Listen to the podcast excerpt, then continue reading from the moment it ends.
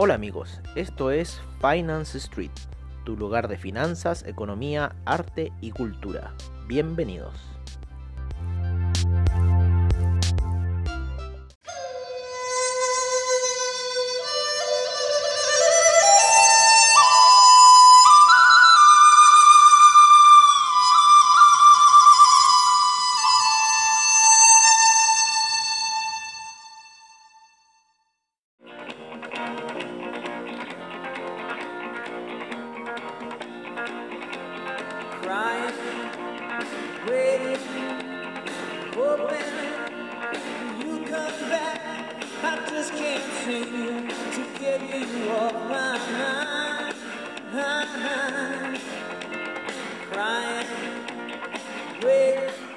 Hola amigos de Finance Street y qué mejor que empezar con una canción del gran Body Holly cantada por Marshall Crenshaw.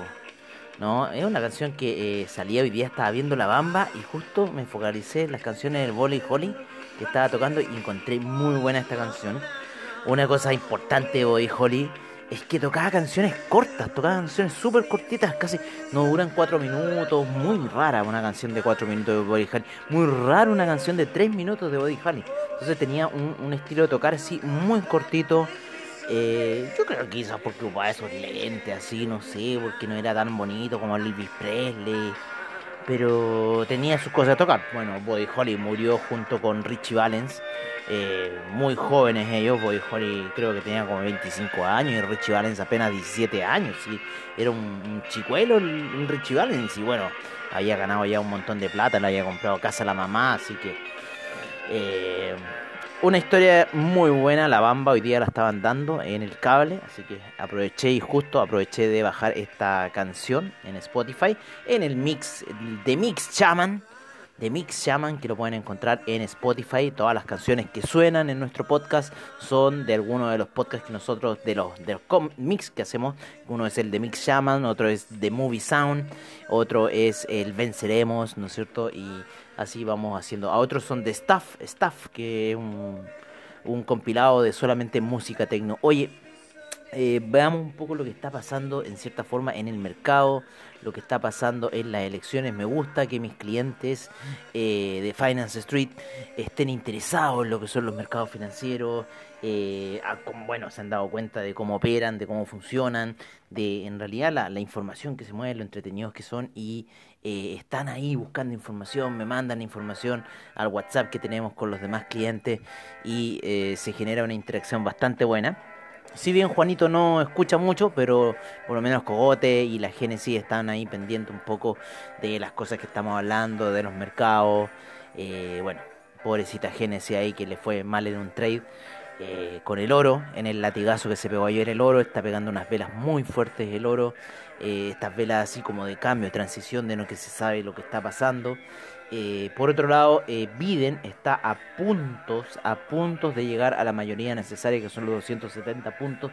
Ya Donald Trump anda reclamando y diciendo que eh, tiene esto que revisarse, de que por qué eso era así. Pero bueno, hay una profecía de los Simpsons que debería venir ya hacia el cambio de mando y lo más probable que genere una baja de los mercados un poco no sé si la profecía de Nostradamus de este año tenía que ver un poco con lo que pasó en lo, eh, en lo que pasó era a principio de marzo o es una profecía de algo que se viene ya. Porque hay miles de cosas y, y, disculpen un poco que cambie el tema, pero tenemos que hablar de esta situación porque es muy importante.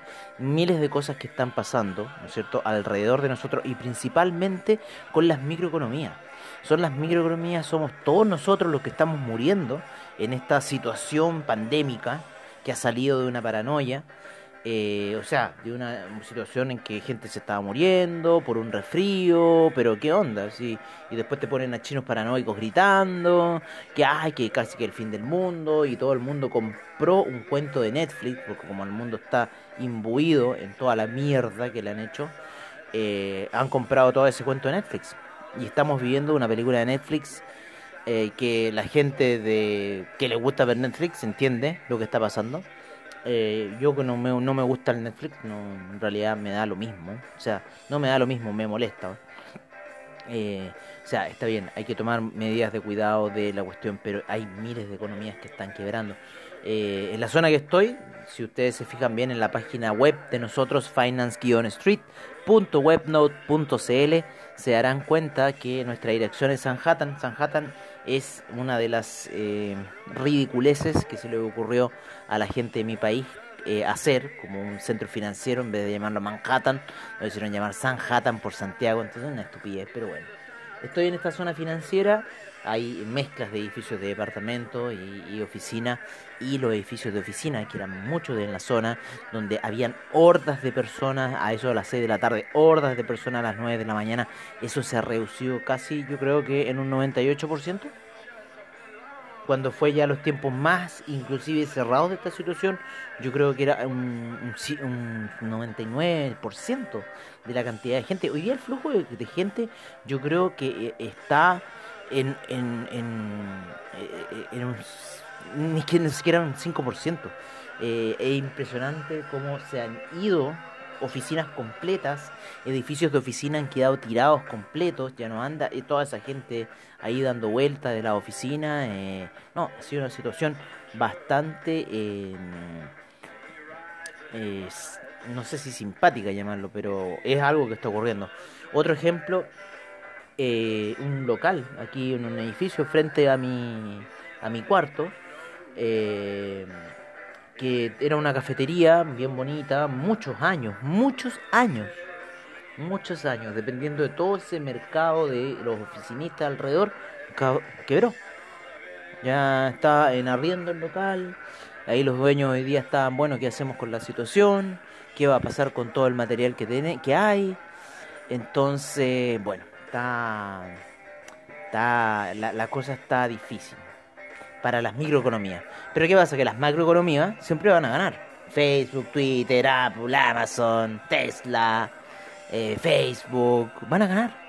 Google, Alphabet, ¿no es cierto? Bank of America, Citigroup.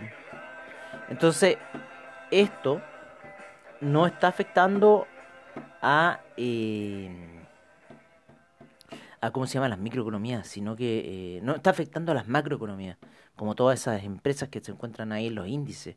Sin embargo, hay que analizar un poco más.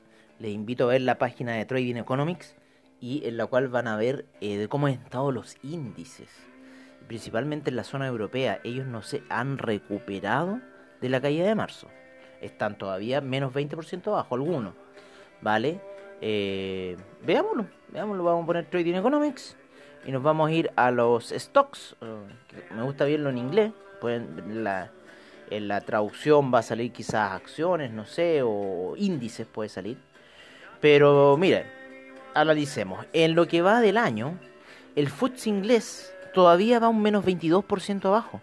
El DAX, que ha sido el único que se ha recuperado, lleva un menos 7%. El CAC menos 18%, el, la bolsa de Milán menos 18%, el IBEX va un menos 30% en el año. La bolsa rusa un menos 9%, la bolsa de Holanda un menos 7%, eh, la bolsa turca, por lo que ha ocurrido, va arriba, 0,72%, la bolsa suiza va un menos 3,86% abajo todavía, la bolsa suiza.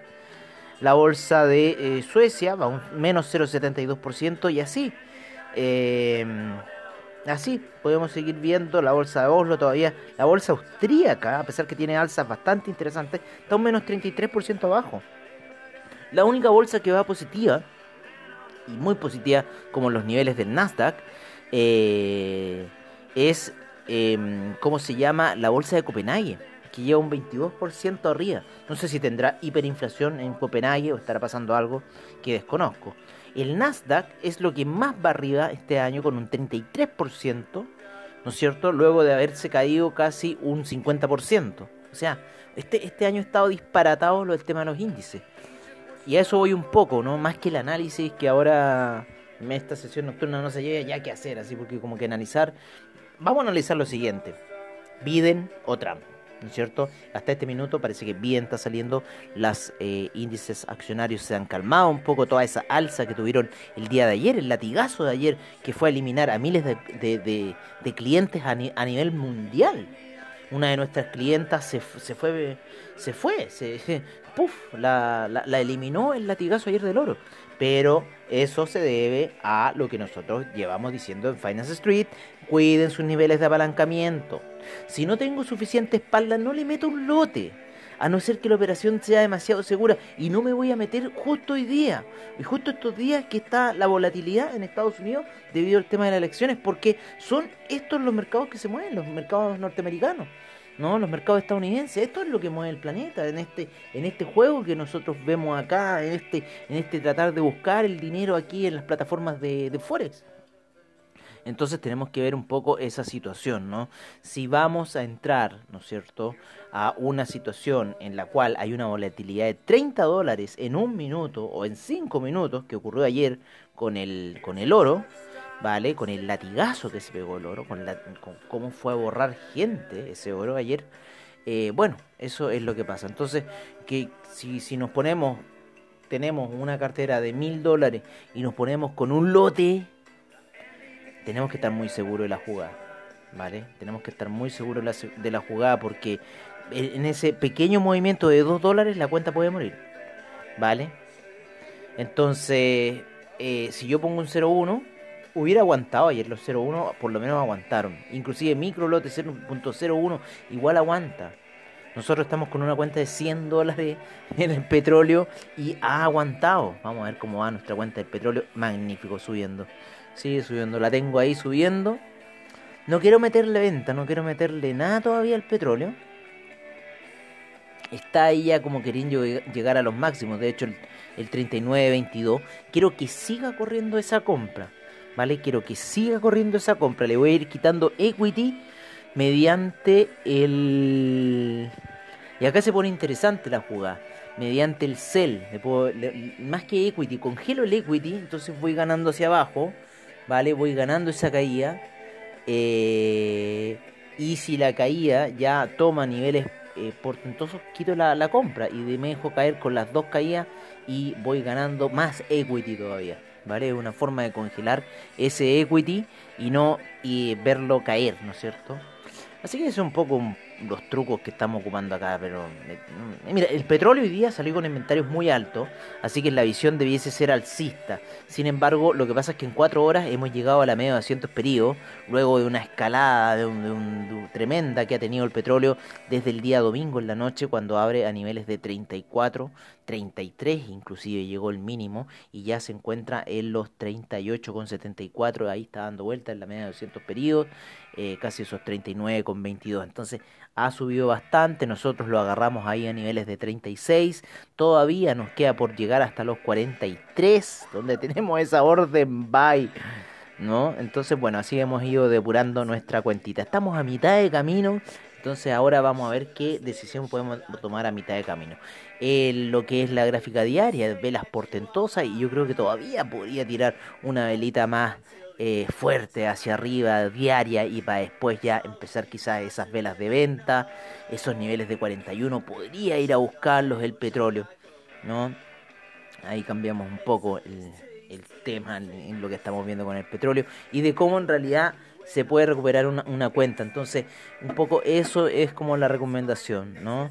Eh, siempre Recuerden la plata que tienen metida, siempre recuerden los niveles de apalancamiento que tengo, no jueguen a lo loco, sí, no, eh, no, no jueguen a lo loco si es que no saben jugar a lo loco, ¿no? Hay gente que le va muy bien jugando así, hay gente que sabe eh, ponerle dos lotes, tres lotes, se te aprieta la guata porque entráis con un buen spread, pero después dejarte caer y pum, salirte inmediatamente y tener esa buena ganancia e ir robándole al mercado de buenos dólares. O sea, eh, los traders que conozco le hacen así de buenos dólares. Entonces, bueno. Es un poco el consejo, es un poco lo que está pasando, es un poco el tema de, Biden, es un poco el tema de lo que estamos llegando ahora con el Nasdaq, nuestro análisis en cierta forma de las microeconomías, de cómo están quebrando. ¿Quién va a sustentar después todo esto? ¿Vale? ¿Quién va a sustentar después todo esto? Está muy complicado el tema, el, el intercambio entre fronteras también está muy complicado, las aerolíneas se están derrumbando, eh, los hoteles, la hotelería también se está derrumbando. Entonces, estamos entrando a una situación muy difícil. Estamos con medidas dentro de los demás países de confinamiento al minuto de entrar para cumplir cuarentena. Entonces está la cosa súper, súper, súper rara. Así yo no sé cómo va a estar el verano acá en Sudamérica. Espero poder ir a la, a la República Argentina, ya que el, el, peso chileno en cierta forma se va a poner fuerte eh, y nos va a permitir ir a Argentina, ya que el peso de ellos se devalúa, pero sí, pero terrible. Imagínense que en el año 2002 aproximadamente, cuando fue el corralito fue como el 2004, 2003 o el 2002, ellos tenían el peso argentino 1 es a 1. Hoy día un peso argentino, un peso, un, sí, un, un, un dólar equivale a 78 pesos argentinos y subiendo. Y eso que es el mercado formal, porque está el mercado informal, en donde el dólar blue se está vendiendo a más de ciento y tantos pesos, una cosa disparatada. ¿Por qué? Porque restricción de compra de dólares al argentino. 200 dólares nomás. Ahí se pueden hacer negocios con Argentina. Así que ojo con esa situación. Pero sí, para nosotros Argentina está muy bueno, se come muy bien, se toma muy bien. Las personas son muy simpáticas. Así que eso un poco con Argentina. Oye, eh, bueno, estamos viendo un poco todavía, lo estamos analizando este tema de lo que ha pasado, eh, el efecto elecciones en Estados Unidos, eh, este efecto Trump, este efecto Biden, esta subida portentosa, y hablar con otros traders, esta subida portentosa que ha generado el Nasdaq, casi como que si fuera un desplome, pero al alza, eso es, ¿cuándo? Siempre los desplomes son pum, y las alzas son más pausadas, pero esto sí una alza descriteria ya en lo que va de la semana, el Nasdaq ha subido eh, más de 800 puntos. Estamos hablando de una locura. Estamos hablando de una locura. Órdenes que nos quedaron abajo y quedamos atrapados arriba. Miren, ahora lo que estamos nosotros está apostar por los 12.000 puntos y llegar a esa zona de tope, ¿no es cierto? La zona que llegó la última vez, los 12.233 puntos. Si es que no está haciendo alguna línea, eh, por lo menos en el Nasdaq, ¿no es cierto? Directriz, vamos a verlo en un gráfico diario pudiese ser que tuviera una línea directriz, pero como que aún le falta, aún le falta un poquito para llegar a esa línea directriz, a esa línea de tendencia, si es que esto va a tomar algún tipo de tendencia, pero de que tenemos una vela portentosa hacia el alce y nosotros lo cantamos y cantamos esta cuestión de que para las elecciones de Estados Unidos iba a haber ese cambio en la tendencia bajista que ya venía arrastrando el Nasdaq. Y ocurrió, esta semana ha ocurrido y se ha dado vuelta todo el mercado, lo mismo que en los índices eh, europeos, ¿no es cierto? Principalmente los alemanes, el francés, el español.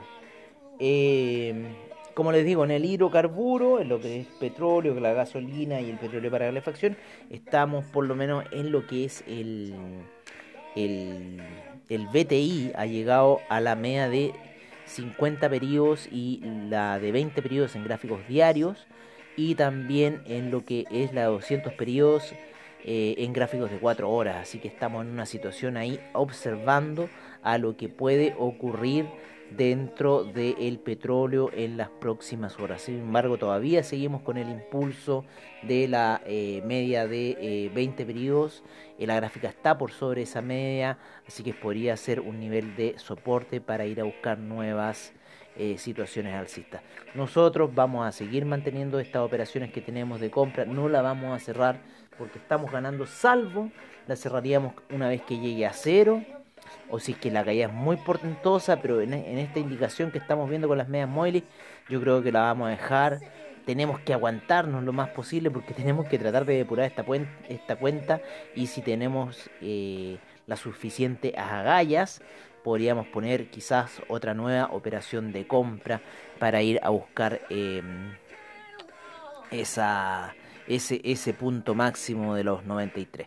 Pero bueno, es un poco la operativa y veríamos ahí si es que también hay que inyectarle un poco más de dinero de repente a la cuenta para que eso pueda funcionar. Em, en el euro estamos llegando a situaciones ahí de, de resistencia, soportes en el dólar index Podría empezar ese dólar peso a revertirse mañana, esperemos. Franco suizo también, niveles de soporte ya. Así que quizás podríamos ver niveles de resistencia para el oro, ¿no? En lo que es la gráfica de 4 horas. Ah, se ha movido bastante estas últimas horas. Eh, estas últimas 24 horas el oro se ha movido bastante, lo mismo que el, el, euro, lo mismo que el dólar index. Eh, todo se ha movido. El Russell 2000 en los índices se ha movido, pero estrepitosamente. Estrepitosamente. Em, así que bueno, eso es un poco lo que estamos viendo. Em, en el criptomercado ha estado, ah, bueno, ahora está de alza el Ethereum, ya que el Bitcoin había empezado a subir, vuelve a la zona de 14.000, vuelve también a un nivel de resistencia fuerte en la gráfica semanal. Em, así que bueno, eh, estamos viendo también el, Ethereum que aguantó en esa media 200 en las 4 horas como soporte y tomó la decisión de ir alcista y ya está en los niveles de 400 nuevamente. Así que estamos viendo también todo un desplazamiento en el criptomercado hacia el alza. Hoy día decía un otro trader, em, ah bueno, si sube el Bitcoin caen las demás altcoins. No, yo le decía, no siempre. Por lo general Papá Bitcoin hace las señales para que los pitufitos Bitcoin los sigan.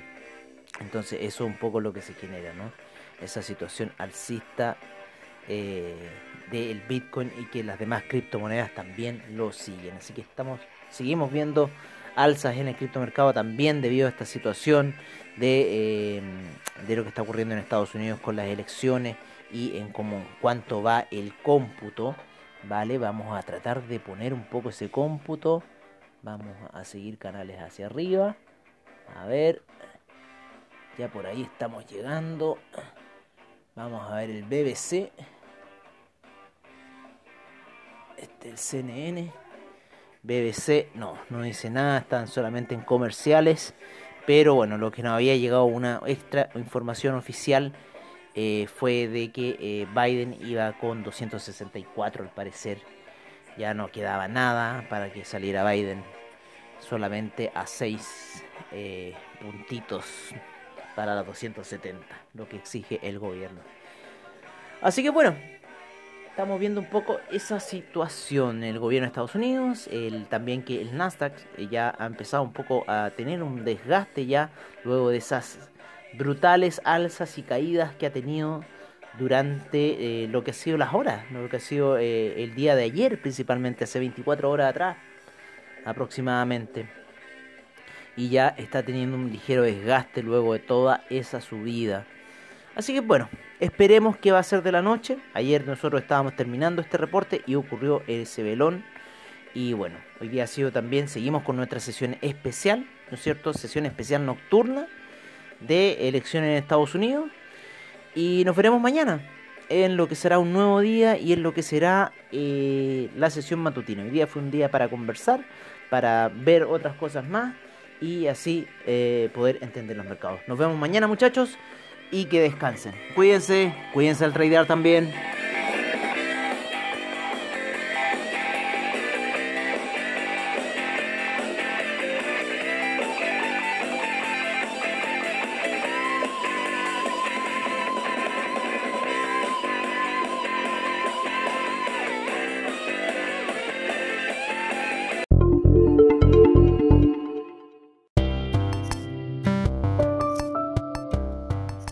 Amigos, eso ha sido todo en nuestra sesión nocturna de Finance Street.